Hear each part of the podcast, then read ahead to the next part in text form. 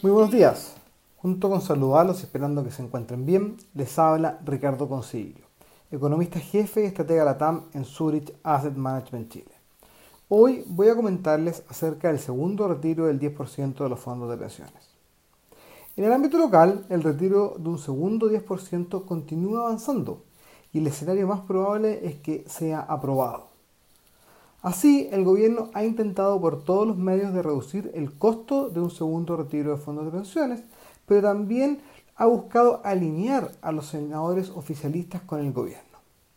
Recordemos que en la Cámara de Diputados se aprobó ampliamente el proyecto de ley que permitía un segundo retiro a los fondos de pensiones con prácticamente las mismas condiciones que el primer retiro y que en la Comisión del Senado también fue despachado el proyecto para ser discutido en la sala. Como resultado, el gobierno presentó un nuevo proyecto y acudió al Tribunal Constitucional para frenar la iniciativa impulsada por la diputada Pamela Giles. De acuerdo a lo planteado por el ministro de Hacienda, el proyecto de la oposición implica un costo total de 3.230 millones de dólares, de los cuales aproximadamente 1.000 millones de dólares corresponderían a exenciones tributarias por el no pago de impuestos de este segundo retiro, mientras que el resto sería el costo fiscal asociado a las mayores pensiones que el Estado debería financiar en el futuro. Por su parte, el proyecto original del gobierno tenía un costo de 2.154 millones de dólares, en donde gran parte de la diferencia respecto del proyecto de la oposición viene justamente dado por los impuestos que este proyecto podría recaudar. El proyecto del gobierno ya fue aprobado por la Comisión de Hacienda y de Trabajo en el Senado, por lo que ya puede ser votado en la sala.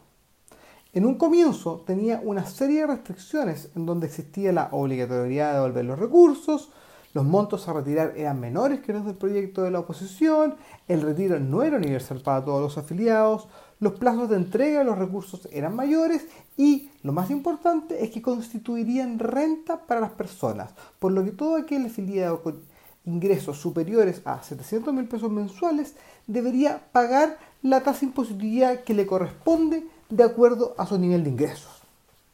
Sin embargo, este proyecto solo requiere de una mayoría simple para ser aprobado, a diferencia del quórum especial que requeriría el proyecto de la oposición y que además ya está en discusión respecto si el Tribunal Constitucional, en caso de ser aprobado, pondría o no reparos a este proyecto. Bueno, luego de varias discusiones con senadores oficialistas, el gobierno decidió modificar su proyecto y actualmente la única diferencia que existe con respecto del que fue emanado por el Parlamento es que sería considerado renta, por lo tanto pagaría la tasa impositiva que es progresiva. Esto logró alinear las filas al interior del gobierno. Y los cinco senadores que habían votado a favor del primer retiro y que también probablemente lo harían en este segundo retiro, comprometieron su voto al proyecto del gobierno, con lo que luego de varios intentos el gobierno al fin ha logrado alinear las filas, aunque a un costo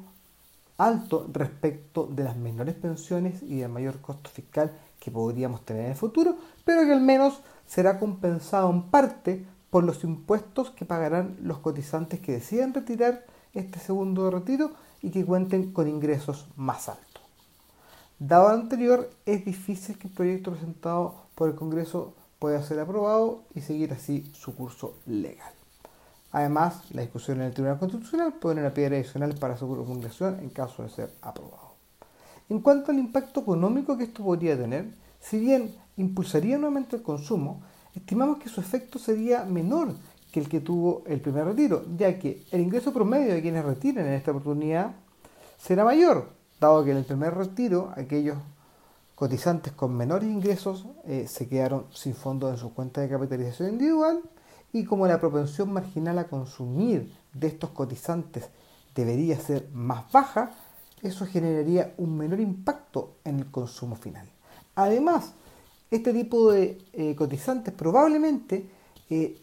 tienen una representatividad más alta de los bienes importados en su canasta de consumo, por lo que también eso mermaría en parte el efecto sobre la actividad económica. De esta manera, hoy jueves se votarían en la sala los dos proyectos, donde estimamos que el del gobierno sería aprobado, mientras que el de la oposición probablemente no contaría con los votos necesarios, ya que requiere de al menos tres senadores oficialistas para ser aprobado. Esperamos que este comentario haya sido de su interés y recuerden que pueden encontrar toda la información acerca de nuestros productos y fondos en nuestro sitio web zurich.cl. Muchas gracias y que tengan una muy buena semana.